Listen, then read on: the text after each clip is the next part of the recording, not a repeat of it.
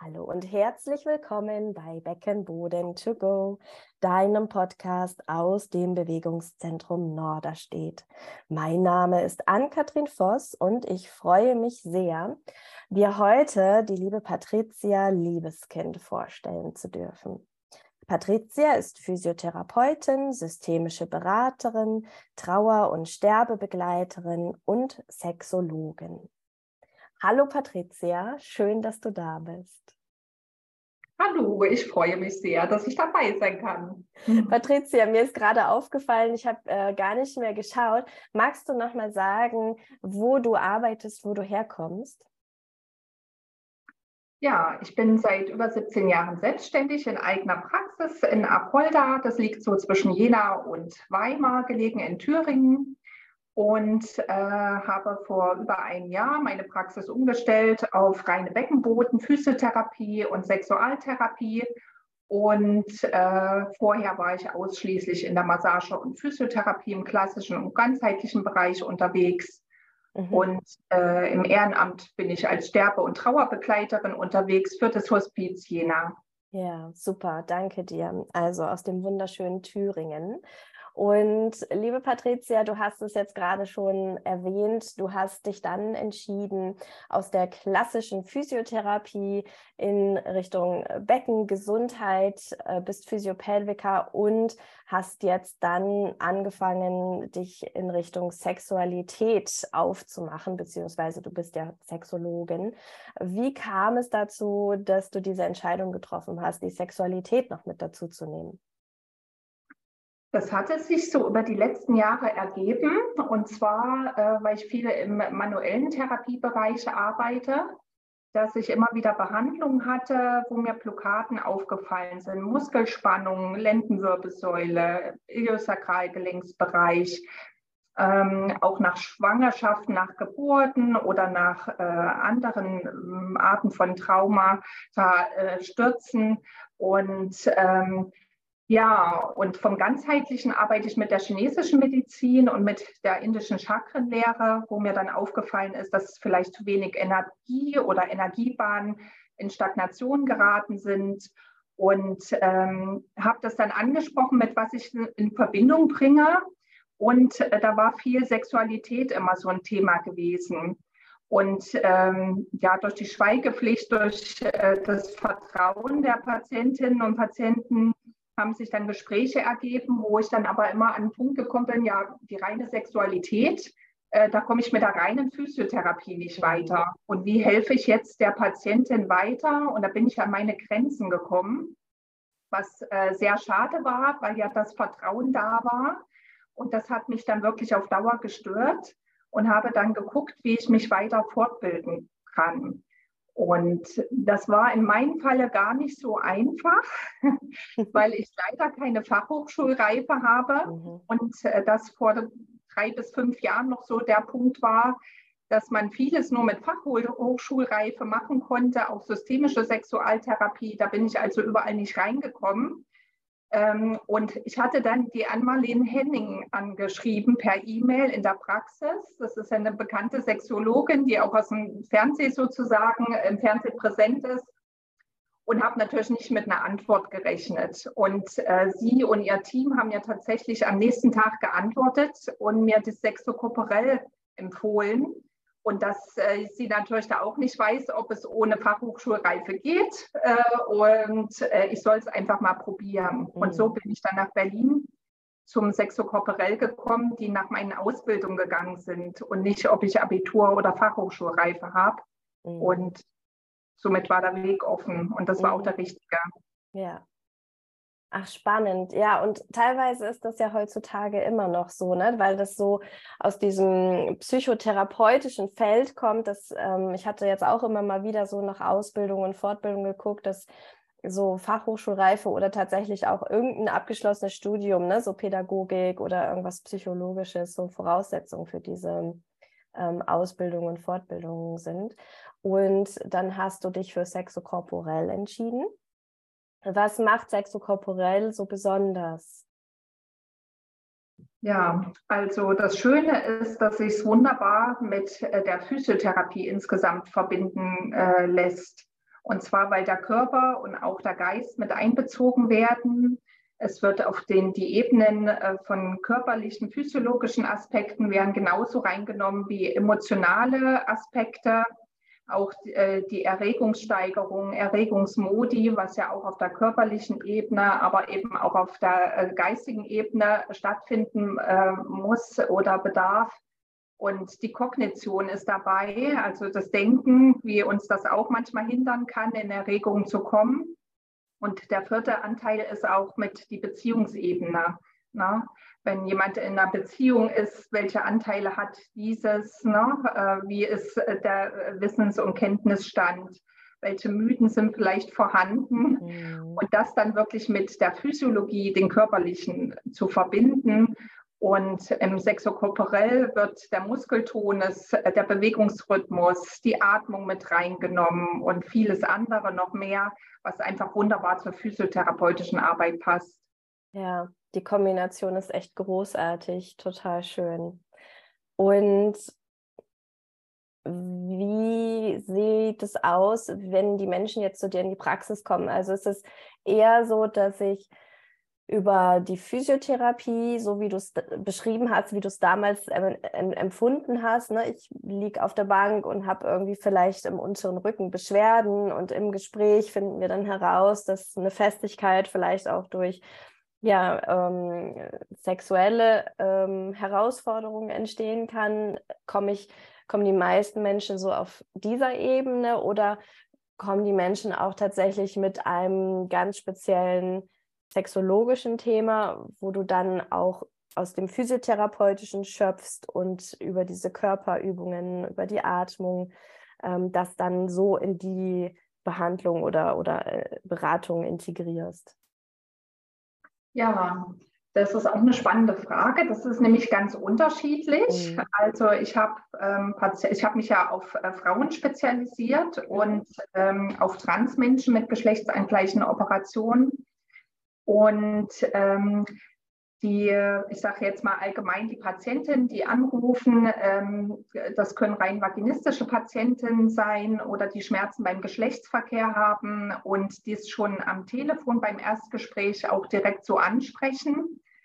Ähm, und äh, es kann aber genauso sein, dass eine Darmproblematik äh, äh, herrscht und dadurch ähm, die Patientin dann in die Praxis kommt und ich den Physiopelviker-Befund, die Anamnese mache und sich dann vielleicht in der zweiten oder dritten Sitzung erst dazu ergibt, ach ja, in der Sexualität ist diese Problematik auch noch gegeben, können wir darüber uns noch unterhalten. Mhm. Ja. Und andersrum genauso, wenn jetzt zum Beispiel eben ein Vaginismus vorliegt, dass ich durch den physiotherapeutischen Befund natürlich erstmal äh, feststellen kann, durch die Anamnese, durch Sonographie, durch Palpation, wenn dies überhaupt möglich ist, ne?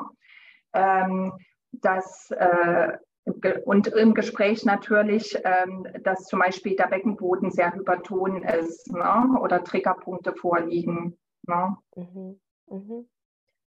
Und was sind so die häufigsten Bilder? Also kannst du das überhaupt sagen? Ähm, gibt es so ein oder zwei oder drei spezielle Bilder, wo du sagst, das kommt wirklich häufig bei mir in der Praxis vor und die Menschen sind immer froh zu hören, dass sie nicht die einzigen sind?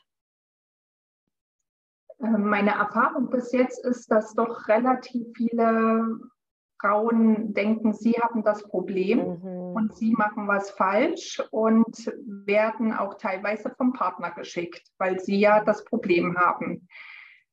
Das finde ich etwas erschreckend, muss ich sagen, aber vielleicht ist das eben doch häufiger zu finden, als wir Therapeuten das äh, finden oder in der Gesellschaft im Alltag so mitkriegen. Äh, dann ist es mir ein Hauptanliegen, dem Patienten erstmal mitzuteilen, ähm, dass hier nicht Sie das Problem sind als Frau und das dann langsam gefühlvoll, vertrauensvoll zu erarbeiten. Wo könnte das herkommen? Ist es vielleicht rein muskulär oder ist zu viel Stress da oder wie sind die Denkweisen? Ne? Wie wurde äh, die Patientin erzogen? Welche Mythen liegen vor? Na, dass sie überhaupt auf den Gedanken kommt, dass sie was falsch macht, zum Beispiel, wenn sie nicht zum Orgasmus kommt. Ne? Mhm. Dieses dann ähm, in der Anamnese aufzunehmen und zu erarbeiten in der Therapie, sexualtherapeutisch und physiotherapeutisch ist wunderbar. Und äh, da ergeben sich gute Erfolge, was einfach wunderschön ist, dann anzusehen auf Dauer. Ne? Mhm. Das finde ich ein total schönes Beispiel. Patricia, bist du einverstanden, dieses, ähm, ich mag das Wort Störung nicht, also Orgasmusstörung, also ich habe Schwierigkeiten zum Orgasmus zu kommen und ähm, kommen zu dir in die Praxis. Kannst du so ein bisschen stichpunktartig beschreiben, wie würdest du jetzt mit mir vorgehen? Im Prinzip ist es so, dass ich äh, die ersten beiden Sitzungen nehme ich immer ja, bis zu zwei Stunden ungefähr Zeit, dass also auch die Patientin weiß, die Zeit ist vorhanden, es drängelt nichts in dem Sinne. Das ist für mich auch ganz wichtig, weil mit einer Stunde würde ich mich nicht wohlfühlen. Da würde ich auch den physiotherapeutischen Bereich gar nicht mit unterkriegen, mhm. ne? weil manchmal der Gesprächsbedarf einfach auch so hoch ist. Und äh, ich habe einen Gesprächsraum in meiner Praxis, da würden wir dann erstmal Platz nehmen. Ne? Vorab hast du mir von der Physio-Pelvica-Ausbildung, kennst du das ja schon, oder von der Deutschen Beckenbodengesellschaft gibt es die Anamnesebögen, die äh, werden mir schon ausgefüllt vorher und dann zugeschickt dass ich äh, sozusagen den physiologischen Befund, was Operationen angeht oder so vorab schon mal habe, mir ein Bild machen konnte von dir im Prinzip. Hat, du hast dich jetzt als Beispiel so genannt, wenn du in die Praxis kommen würdest, dass ich da schon mal so eine grobe Abklärung habe. Und im Gespräch folgt dann die ganze Anamnese wo ich das auch nochmal mit äh, ins Gespräch mit einnehme, dann gezielt nach Symptomen frage, ähm, äh, es können ja auch Schmerzen vorliegen. Ne? Und dann versuche ich auch so rauszuhören, was, die, was du dann im Prinzip dir unter einem Orgasmus überhaupt vorstellst, wie du das empfindest, wie das im Solo-Sex ist, aber auch in der Paarsexualität. Da kann es große Unterschiede geben. Und nach dem Sexokorporell-Prinzip ähm, äh, arbeite ich immer mit so einer Schautafel und äh, oder so einem Whiteboard, sage ich mal, wo ich so Brillen in, in einer blauen Farbe, in einer grünen Farbe, in einer roten Farbe und einer schwarzen Farbe ähm, anpinne. Und die stehen im Sexor korporell halt äh, grün für die physiologische Ebene, die körperliche äh, Ebene, Operation, Muskulatur, ähm, liegen äh, noch andere Erkrankungen vielleicht vor? Ähm, wie sind die Erregungsmodi ne, bei dir dann in dem Fall als Beispiel? Die rote Brille wäre Emotion, das Lustvolle, die Gefühle, wie sieht es damit aus mit der Erotik? Die blaue Brille wäre die Kognitionsebene, also wie gut ist dein Kenntnisstand über die eigene Anatomie zum Beispiel? Wie bist du erzogen worden? Ähm, und äh, was macht Sexualität mit dir? Wie empfindest du das? Wie würdest du das beschreiben? Und äh, die schwarze Brille wäre das zum Beispiel, wenn du in einer Beziehung bist. Wie ist das dann im Moment? Oder hast du häufig wechselnde Beziehungen? Also, dass ich die Ebene aus dem Sexokorporell mit reinnehme. Und dann natürlich auch gezielter schon frage, sofern das in der ersten Sitzung schon äh, passend tut, ähm, wie sich das im Solo- und Paarsex nochmal verhält. Ne? Und das ziemlich genau dann mit äh, analysiere. Und nach dem Gespräch, je nachdem, wie weit du einverstanden bist mit der vaginalen rektalen Palpation oder Sonographie am Beckenboden und der Aufklärungsarbeit selbstverständlich, würde ich dann in den Nachbarraum zur therapeutischen Anwendung gehen, äh, die Diagnostik machen im funktionellen Bereich und physiotherapeutisch arbeiten und könnte dann schon sagen, der Beckenboden ist hyperton oder ich habe Triggerpunkte gefunden dann arbeite ich auch mit Elektrotherapie, Biofeedback. Ne? Die Geräte gibt es ja auch für zu Hause, auf Rezept verschrieben für die Patientin. Das könntest du dann mit nach Hause nehmen. Dann würde ich dir weiterhelfen, dass du das auf Rezept erhältst und dem Arzt was mitgeben, schreiben.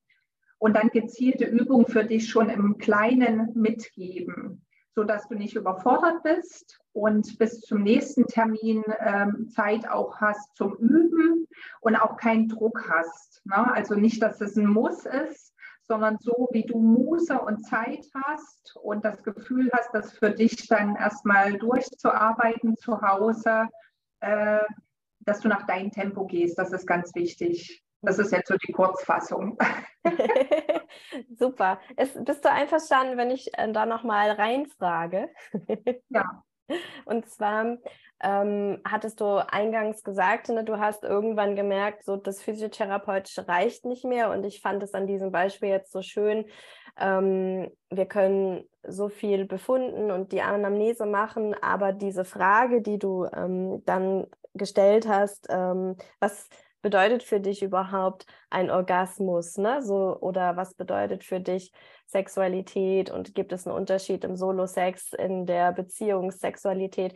Das sind ja so Sachen, da hätte ich, wenn ich jetzt ähm, nur in Anführungsstrichen Physiotherapeutin wäre, diese Fragen würden mir gar nicht so einfallen. Ne? Das sind dann die Sachen, die aus der ähm, sexologischen Arbeit kommen.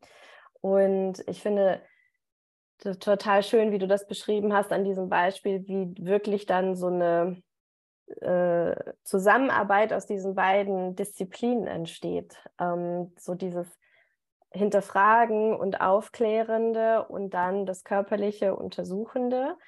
Und ähm, du würdest mir Übungen mitgeben, dann, wenn wir jetzt davon ausgehen, der Befund, die Anamnese hat ergeben, ich habe einen hypertonen Beckenboden und ähm, wie würdest du also mit, mit äh, Beckenbodenübungen, mit der Atmung auf der körperlichen Ebene aus dem Physiotherapeutischen mit mir arbeiten und wie würdest du weiterarbeiten dann sozusagen aus dem Sexologischen mit mir? Weißt du, was ich meine? Ja, ich äh, weiß, worauf du hinaus willst. Es ist wahrscheinlich schwierig, so in der Kürze überhaupt mhm. zu bringen, sodass es auch verständlich bleibt und äh, nicht wie in der Fachausbildung jetzt wird.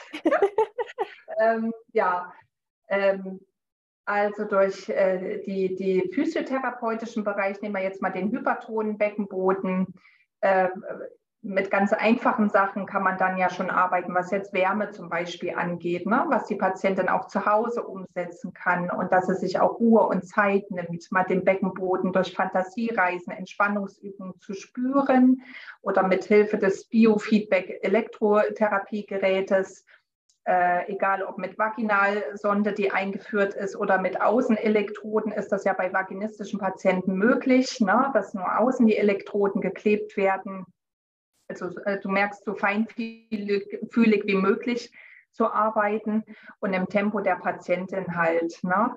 Ich, ähm, dadurch ich auch mit den ganzheitlichen Gebieten arbeite, mit den Chakren, habe ich, äh, nehme ich manchmal auch Farben zum Beispiel mit rein. Also wenn ich eine Triggerpunktarbeit mache, wo jetzt zum Beispiel vor 20 Jahren mal ein Skiunfall gewesen ist und ich merke über die rektale Palpation, oder auch vaginal, äh, dass da Triggerpunkte im Beckenbodenbereich vorhanden sind und merke, die Patientin ähm, äh, geht doch in eine Anspannung rein, möchte aber die Behandlung auch nicht abbrechen und es passt noch so, dass ich zum Beispiel dann sage, sie soll sich den ganzen Beckenraum, äh, ob, ob das klappt, weiß ich natürlich nicht, man kann es nur probieren, zum Beispiel in ihrer Lieblingsfarbe ausmalen. Ne? Dass wenn mein Finger den Triggerpunkt behandelt und es ist noch im angenehmen Bereich, sage ich jetzt mal, dass es jetzt äh, noch nicht zu schmerzhaft ist, dann hilft das manchmal schon über so eine Visualität, sage ich jetzt mal, ähm, dass die Farbe des, den Beckenraum ausfüllt und ich wieder eine Entspannung bei der Patientin reinnehme. Oder über die Atmung halt das ein bisschen steuere während der Behandlung. Und das kann die Patientin dann zum Beispiel auch wieder zu Hause mitüben, wenn sie das, die Vaginalsonde einführt, das, die, ähm, das Biofeedback-Gerät anschließt, äh, dass sie mit der Farbe wieder arbeitet, um dieses angenehme Gefühl damit in Verbindung zu äh, bringen. Und sexualtherapeutisch ist, äh, merke ich immer wieder, dass die anatomische Aufklärung bei manchen sehr begrenzt ist. Das liegt sicherlich auch an dem Biologieunterricht, wie er an manchen Schulen immer noch gehandhabt wird. Wir haben ja jetzt erstmal letztes Jahr Schulbücher bekommen, wo die äh, Klitoris in voller Größe und Anatomie dargestellt ist. Ähm, das ist natürlich traurig, dass das erst 2022 ähm, als Schulbuch gibt, ob das die Schulen dann anwenden. Wir werden sehen, wie es die nächste Generation dann hat. Aber ich merke immer, mh, trotz der Aufgeschlossenheit unserer Gesellschaft und in den digitalen Medien ist ja alles zur Verfügung, steht alles zur Verfügung, wenn man will. Ob das gut ist, ist immer so eine Sache, mit allen wahrscheinlich nicht.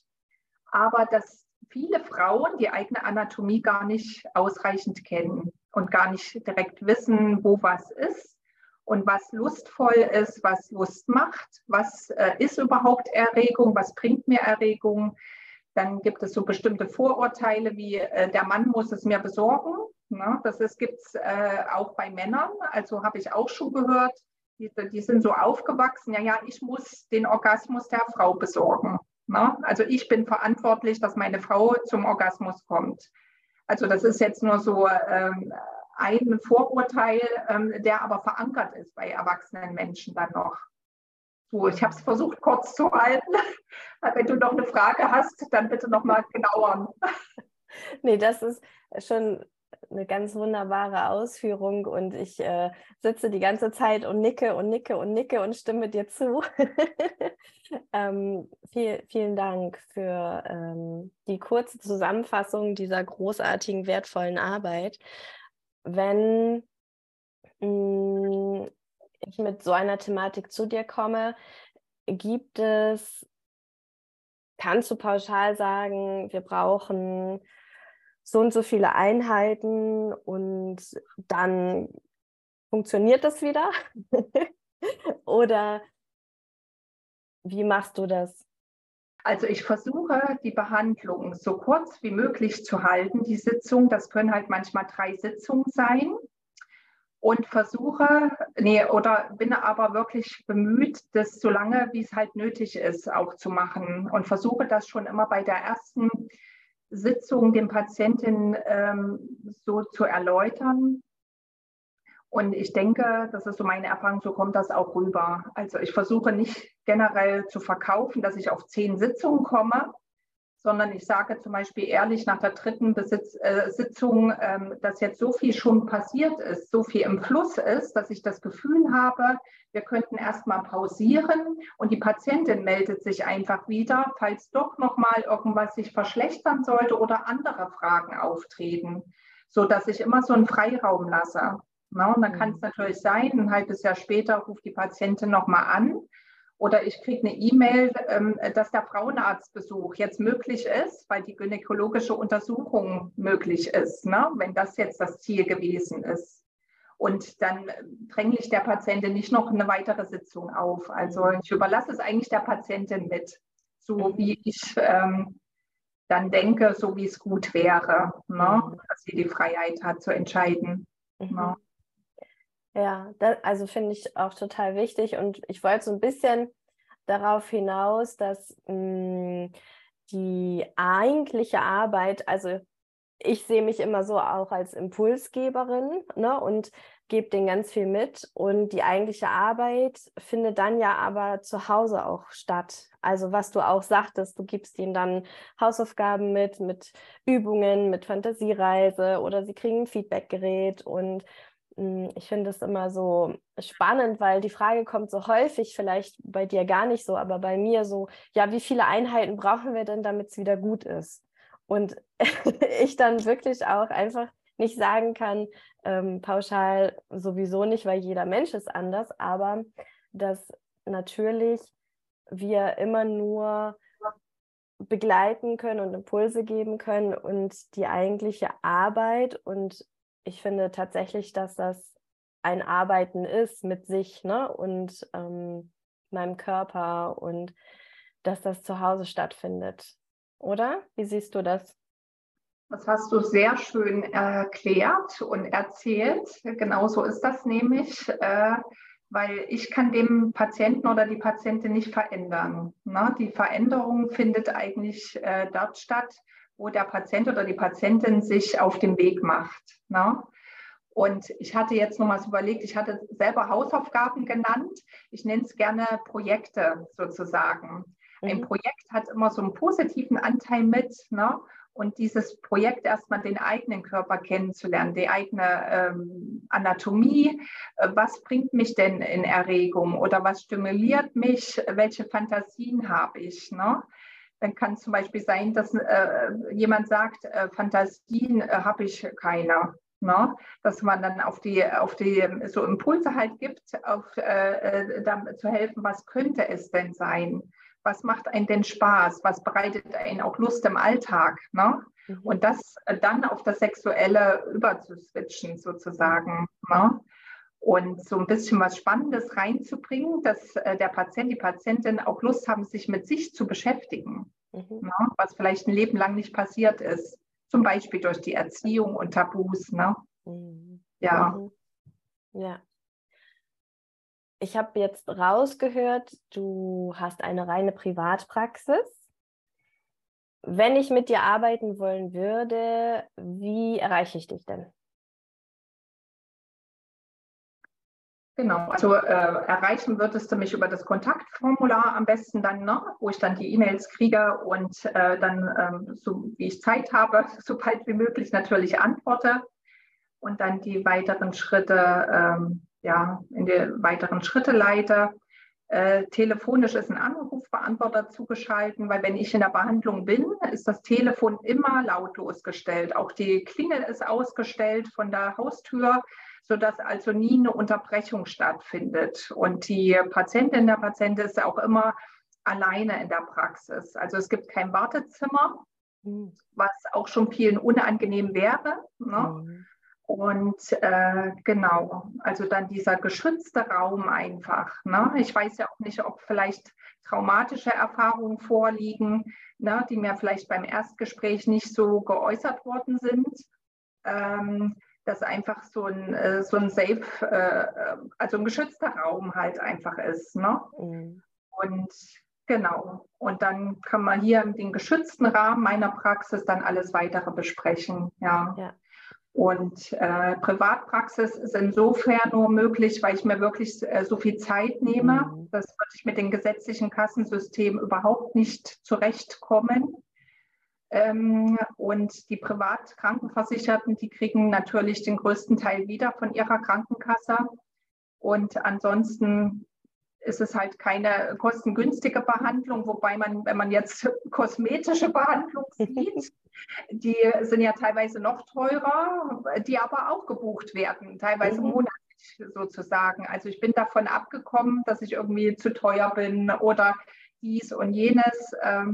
Äh, ja, ich muss da auch ein gutes Gefühl mit haben. Und das habe ich auch, weil ich halt, wie vorhin schon gesagt, die Behandlungssitzungen versuche so kurz wie möglich zu halten, über die Sitzungsanzahl hin, äh, aber so lang wie nötig. Und damit habe ich ein gutes Gefühl, auch preislich. Mhm. Ja, ja, unbedingt.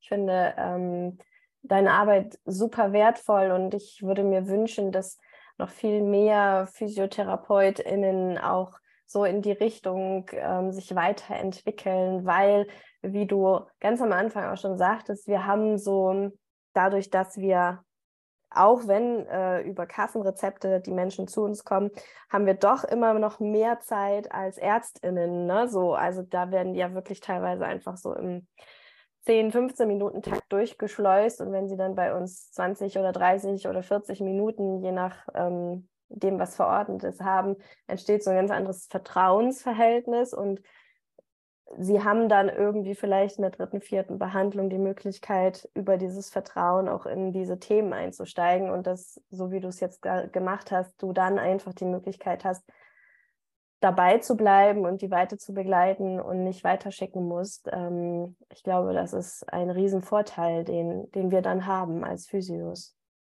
Das stimmt, da hast du vollkommen recht, ja. Ne? Und mir ist noch wichtig zu sagen, wenn jetzt, ich bin keine Traumatherapeutin, ich hatte nur bei der äh, Dr. Melanie Büttner das Seminar gemacht, Trauma und Sexualität. Aber wenn jetzt ein schweres Trauma vorliegen würde, würde ich dann auch noch empfehlen, äh, dass ein Psychotherapeut oder ein Traumatherapeut aufgesucht wird, begleitend. Ne? Mhm. Also dann, dass ich gut äh, abgrenze, was kann ich noch behandeln und was eben nicht, was ist dann mhm. nicht mehr mein Aufgabengebiet. Ne? Ja. Das ist nochmal wichtig dazu zu sagen, weil da kann man viel auslösen, was dann nicht gewünscht ist. Und das muss ich vorher sehen. Mhm. Ja ja auch ein wichtiger Hinweis. Genau, die eigenen Grenzen kennen. ja, ganz wichtig. Die sollte jeder. Genau. Und auch ein wichtiges Thema, finde ich, für die Arbeit mit Frauen Richtung Beckenboden und Sexualität, Thema Grenzen. Ne? Aber wenn wir da jetzt das Fass aufmachen, dann äh, brauchen wir noch eine Podcast-Folge. Patricia, magst du den auch äh, überwiegend Frauen, die hier zuhören, noch was mitgeben? Hast du eine Weisheit oder einen Satz irgendwie, was dir noch wichtig ist? Ja, also die eigenen Grenzen halt kennen. Die kennen viele Frauen leider nicht. Das klingt für viele vielleicht jetzt äh, sehr leicht, die zuhören. Ich habe die Erfahrung gemacht, dass viele Frauen, vermutlich auch Männer, sage ich mal, ähm, im Allgemeinen ihre Grenzen nicht kennen. Und, äh, und wenn man die eigenen Grenzen nicht kennt, kann man natürlich auch nicht agieren. Ne? Oder auch eben ein Nein sagen, Stopp sagen, was man nicht möchte, weil man es gar nicht unbedingt selber so weiß, äh, ja, ist mir das jetzt zu viel? Wo ist denn meine Grenze überhaupt? Und das wissen manche Patienten nicht, auch wenn das eben so einfach erstmal klingt. Ne? Und ähm, auch so die, die Selbstliebe, ne? egal wie man erzogen worden ist. Man kann auch im Erwachsenenalter lernen, sich selber zu lieben. Ich meine jetzt nicht unbedingt im Solo-Sex, äh, das ist zwar auch schön, aber schon die eigene Körperliebe und dass man mhm. wertvoll ist als Mensch, so wie man ist und keiner ist umsonst auf der Erde. Ne? Und sich das selber sagt und gibt, wenn man es nicht von außen gekriegt hat oder im Moment nicht kriegt. Mhm. Und dann gibt es noch ganz viel mehr natürlich an sich selber glauben. Und ähm, das würde jetzt zu uferlos werden. Da gibt es viel, ja, aber ich glaube, das sind schon ganz wichtige Dinge mit, ja. Ja. Mhm. Ja. Also kurz zusammengefasst, ähm, sei freundlich mit dir und du bist wertvoll. Sehr schön. Mhm. Ja, das finde ich total schön, Patricia. Vielen, vielen Dank für deine Zeit. Und an alle, die bis hierher zugehört haben, ebenfalls vielen, vielen Dank für deine Zeit, dass du immer wieder einschaltest bei Beckenboden to go. Und ich verabschiede mich von euch und von dir, liebe Patricia. Tschüss, bis zum nächsten Mal. Ich bedanke mich auch. Hab vielen Dank fürs Zuhören. Tschüss. Tschüss.